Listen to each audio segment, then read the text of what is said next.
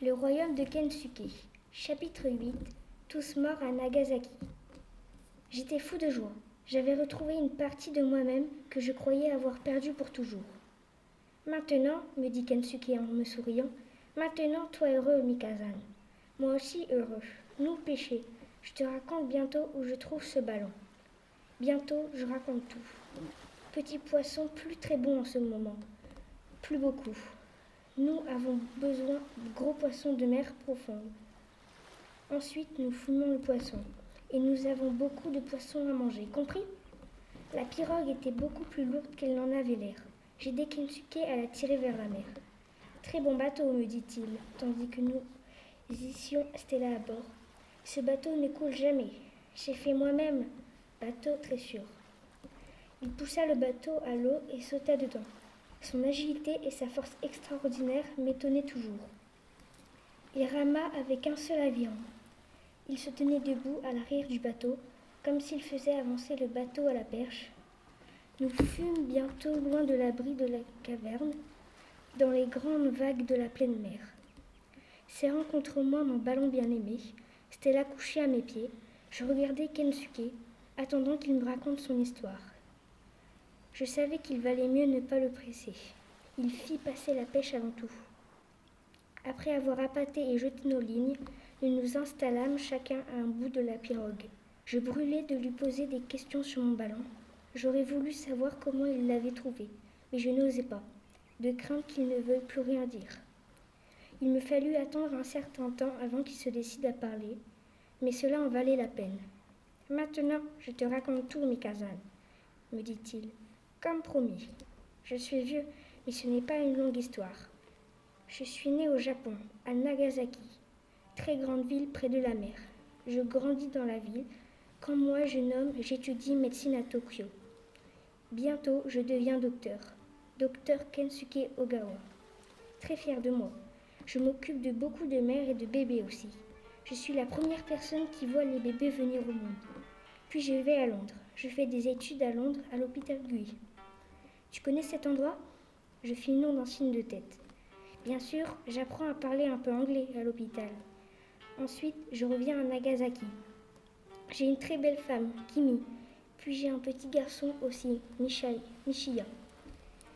Moi, très heureux ces jours-là. Mais la guerre arrive. Tous les Japonais sont soldats maintenant. Beaucoup de marins. Je vais dans la marine, docteur sur un grand bateau de guerre. Un poisson toucha sa ligne et mangea l'appât mais sans se faire prendre à l'hameçon. Kenosuke alla chercher un nouvel appât. Cette guerre très ancienne maintenant, reprit-il. J'avais une vague idée de la guerre avec le Japon. J'avais vu certains films qui évoquaient cette période, mais je savais très peu de choses. Il secoua la tête d'un air affligé. Beaucoup de morts dans cette guerre, cette guerre tant très dure. Beaucoup de navires coulés. Armée japonaise gagne beaucoup de batailles marine japonaise gagne beaucoup de batailles. Tous les Japonais très contents. Comme football, quand tu gagnes, tu es content. Quand tu perds, tu es triste. Je vais souvent à la maison. Je vois Kimi et mon petit Mishaya à Nagasaki. Il grandit vite, déjà grand garçon. Nous tous, famille très heureuse. Mais la guerre dure longtemps. Beaucoup d'Américains viennent beaucoup de navires et avions et bombes. Maintenant, la guerre ne va plus si bien pour les Japonais. Nous combattons, mais maintenant nous perdons très dur. Nous sommes dans une grande bataille navale. Mon navire bombardé, le feu, la fumée. Beaucoup d'hommes brûlés, beaucoup d'hommes morts. Beaucoup sautent du navire dans la mer, mais je reste. Je suis docteur. Je reste avec mes malades. Les avions reviennent, encore des bombes. Je pense que cette fois je suis mort. Mais je ne suis pas mort. Je regarde le bateau autour de moi. Tous les malades morts, tous les marins morts. Je suis la seule personne vivante sur ce navire, mais le moteur marche toujours. Le bateau avance tout seul. Il va où il veut. Je ne peux pas tenir le gouvernail, je ne peux rien faire. Seulement écouter la radio. À la radio, les Américains disent grande bombe tombe sur Nagasaki, bombe atomique. Beaucoup de morts, je suis très triste. Je pense Kimi morte, Mishaya morte. Ma mère habite là aussi. Toute ma famille, je pense tous morts. Bientôt, radio dit les Japonais se rendent. Moi si triste, je veux mourir. Il pêcha quelques instants en silence avant de reprendre. Bientôt, le moteur s'arrête, mais les bateaux ne coulent pas. Beaucoup de vent arrive, grande tempête. Cette fois, je suis sûre de mourir. Mais la mer emmène le bateau et moi sur cette île. Le bateau arrive sur la plage et moi toujours pas mort. Très vite, je trouve la nourriture. Je trouve l'eau aussi. Je vis comme vagabond pendant long moment. À l'intérieur, je me sens mauvaise personne. Toute ma famille morte, moi vivant. Je ne veux pas vivre, mais je rencontre les orang-outans, très gentils avec moi. Cet endroit très beau, tranquille. Pas de guerre ici. Pas de gens méchants. Je me dis, Kensuke, toi, beaucoup de chance d'être vivant. Peut-être tu restes ici. Je prends beaucoup de choses dans le bateau. Je prends nourriture, vêtements, draps. Je prends les casseroles, les bouteilles. Je prends le couteau. Je prends les jumelles. Je prends les médicaments. Je trouve beaucoup de choses. Beaucoup d'outils aussi. Je prends tout. Quand Kensuke finit, il reste pas beaucoup dans le bateau. Je peux te le dire. Je trouve grotte. Je cache tout dans la grotte. Bientôt arrive terrible tempête et bateau contre les rochers. Il coule très vite. Un jour, soldats américains viennent. Je cache, je ne veux pas me rendre, pas honorable. J'ai très peur aussi. Je cache avec les orang-outans. Américains font feu sur la plage. Ils rient. Dans la nuit, j'écoute, je les entends. Ils disent que tout le monde mort à Nagasaki. Eux, très contents de ça, ils rient. Cette fois, je reste sur cette île, je suis sûre. Pourquoi rentrer à la maison? Bientôt, Américains repartent. Mon navire sous l'eau maintenant. Ils ne le trouvent pas. Mon navire toujours ici. Sous le sable maintenant. Parti de l'île maintenant. C'était donc ça la plaque rouillée que j'avais trouvée le premier jour sur la plage. Tant de choses commençaient à devenir claires pour moi.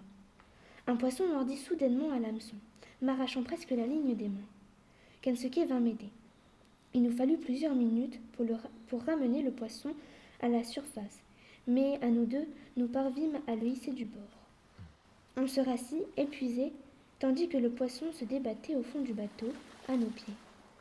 Il était énorme, plus gros que le plus gros poisson que je n'avais jamais vu, un brochet que mon père avait pris dans le lac artificiel derrière la maison. Kensuke le tua rapidement en lui assenant un coup derrière la tête avec le manche de son couteau. Beau poisson, très beau poisson. Toi, très bon pêcheur, Mika. Tous les deux ensemble, bon travail. Nous en pêchons peut-être plus maintenant. Mais bien qu'on ne vit pas le temps passé, plusieurs heures s'écoulèrent avant que nous n'en prenions un autre. Kensuke me raconta sa vie tout seul dans l'île. Comment il avait appris à survivre et à vivre des ressources qu'elle offrait, il me dit que c'était en observant les orang-outans manger et en regardant ce qu'ils ne mangeaient pas qu'il avait compris le plus de choses. Il avait appris à grimper comme eux, et même à comprendre leur langage, à tenir compte de leurs signaux d'avertissement, certaines façons d'échanger des regards, de se gratter nerveusement. Il avait peut-être créé des liens de confiance avec les orang-outans. Il était devenu l'un des leurs. Le temps de regagner le rivage ce soir-là avec trois énormes poissons au fond du bateau. Je crois que c'était tout. Kensuke avait presque fini de me raconter son histoire. Il continua à parler en ramon. Après, les Américains, personne vient sur mon île. Tout seul, ici, beaucoup d'années. Je n'oublie pas Kimi, je n'oublie pas Michia, mais je vis. Puis, il y a un an peut-être, ils viennent. Des gens très méchants, des tueurs, avec des fusils. Ils chassent, je chante pour les méorans outans. Ils viennent avec moi quand je chante. Ils ont très peur. Ils viennent tous dans ma grotte, nous cachés. Les tueurs ne nous trouvent pas. Mais dans la forêt, ils tirent sur, tu m'as dit leur nom, les gibbons. Ils tuent les mères. Ils prennent les petits. Pourquoi ils font ça? Moi, très en colère. Je pense tous les gens des tueurs. Je déteste tout le monde. Je pense. Je ne veux pas voir les gens. Jamais. Puis un jour, j'ai besoin de gros poissons à fumer. Je vais pêcher dans ce bateau. Le vent souffle très fort. Je vais trop loin. La mer m'entraîne très fort. J'essaie de revenir sur l'île. Impossible. Je suis vieux. Mes bras pas assez forts. Quand la nuit vient, moi toujours très loin, très effrayé, je chante. Ça me donne du courage. J'entends crier. Je vois la lumière. Je pense que je rêve. Puis j'entends autre chanson dans la mer, dans le noir. Je viens aussi vite que je peux. Je trouve toi et Stella et le ballon. Toi presque mort, Mikassan. Stella, chien presque mort. Ainsi, c'était Kensuke qui m'avait sorti de la mer. C'était Kensuke qui m'avait sauvé. Cela ne m'avait jamais effleuré l'esprit. Le matin, reprit-il, la mer nous amène près de mon île. Moi très heureux, toi pas mort. Mais furieux aussi. Je veux être tout seul.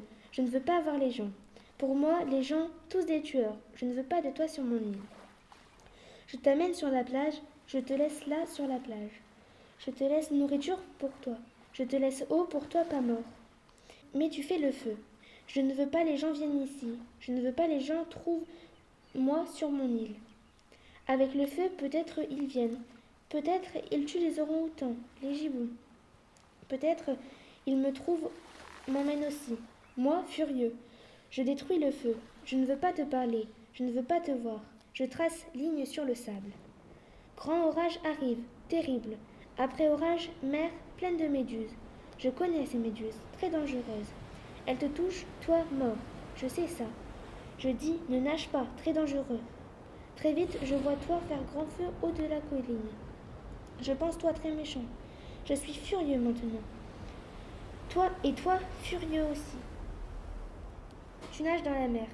La méduse te brûle. Je pense toi mourir, mais toi très fort, tu vis. Je t'amène dans la grotte, j'ai vinaigre. Je le fais avec des baies. Le vinaigre tue le poison. Tu vis, Mika. Mais pendant longtemps, garçon très malade. Toi, de nouveau fort. Et nous, et nous, amis maintenant. Très bons amis. C'était ainsi que les choses s'étaient passées. Il arrêta de ramer un moment, puis me sourit. Toi comme un fils pour moi. Maintenant, nous heureux. Nous faisons la peinture, la pêche. Nous heureux.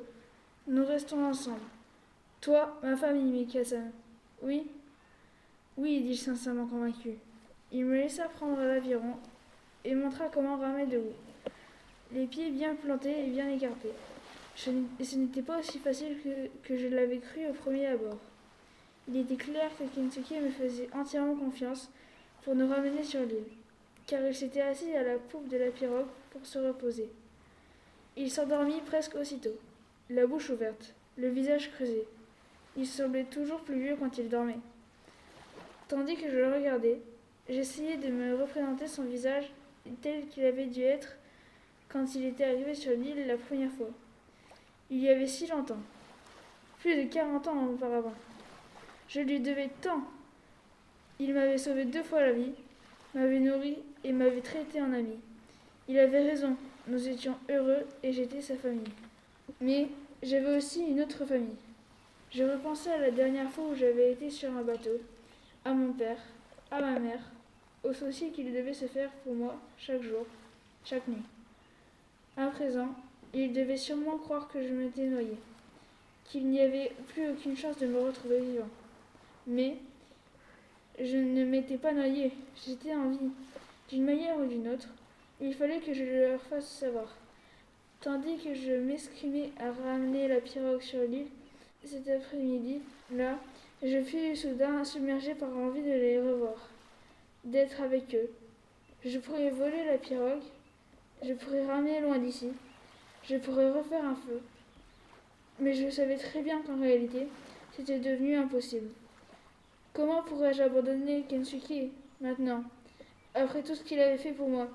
Comment pourrais-je trahir sa confiance? J'essayais de chasser ces idées de ma tête, sincèrement convaincu que j'y parviendrais. Mais le lendemain matin, je trouvais une bouteille de Coca-Cola en plastique rejetée sur la plage par la mer. À partir de là, l'idée de m'évader revint me hanter du matin au soir et ne me lâcha plus.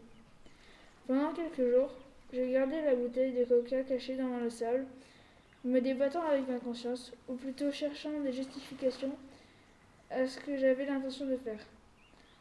Ce ne serait pas vraiment une trahison, me dis-je. Ce ne serait pas aussi grave, même si on trouvait la bouteille. Personne ne saurait venir me chercher. On apprendrait simplement que j'étais vivant. Je me décidai finalement à faire ce que j'avais en tête, et le plus vite possible. Kensuke était parti à la pêche au poule. J'étais restée dans la caverne pour finir de peindre un coquillage, ou du moins, c'est ce que je lui avais dit. J'ai trouvé un vieux drap au fond de l'un de ses paniers, et j'en déchirai un petit morceau. Puis je m'agenouillis devant le sable, défripis les morceaux de tissu et peignis mon message dessus à l'encre de peau. Pour la Sue. Fareham, Angleterre. Chers parents, je suis vivant, je vais bien, je vis sur une île, je ne sais pas où. Venez me chercher. Baiser, Michael. J'attendis que l'encre sèche, puis j'enroulai le bout de tissu, sortis ma bouteille de coca du sable, glissai mon message à l'intérieur et revissai à fond le bouchon de la bouteille. Je m'assurai que Kentucky était toujours absorbé par la pêche et parti. Je parcourus toute la longueur de l'île en courant et en restant toujours dans la forêt pour que Kentucky n'ait aucune chance de voir où j'allais ou ce que je me préparais à faire. Les gibbons me hurlèrent leurs accusations tout au long du chemin. La forêt cacta et cria sa condamnation. J'espérais simplement que Stella ne se mettrait pas à aboyer, elle aussi, indiquant ainsi l'endroit où je me trouvais. Heureusement, elle resta silencieuse. J'atteignis finalement les rochers sous la colline de Gué. Je passai d'un rocher à l'autre, jusqu'à ce que j'arrive à l'extrême bout de l'île. Les vagues me léchaient les pieds. Je regardais tout autour de moi. Stella était mon seul témoin. Je lançai la bouteille aussi loin que possible, puis je restai là à la regarder tandis qu'elle dansait sur l'eau. Elle avait pris le large. Ce soir-là, je ne pus avaler ma soupe de poisson. Kentucky crut que j'étais malade. Je n'arrivais presque plus à, à lui parler. Je n'osais plus le regarder en face. Je me tourmentais toute la nuit, à la fois rongée par la culpabilité et bercée par l'espoir que ma bouteille serait recueillie par quelqu'un. Le lendemain après-midi, nous étions en train de peindre, Kentucky et moi. Quand Stella entra doucement dans la caverne, elle avait la bouteille de coca dans la gueule. Elle la lâcha par terre, puis me regarda, haletante et contente d'elle. Kentucky se mit à rire et ramassa la bouteille. Il allait me la donner quand il remarqua qu'il y avait quelque chose à l'intérieur. À sa façon de me regarder, j'ai vu qu'il avait déjà compris ce que c'était.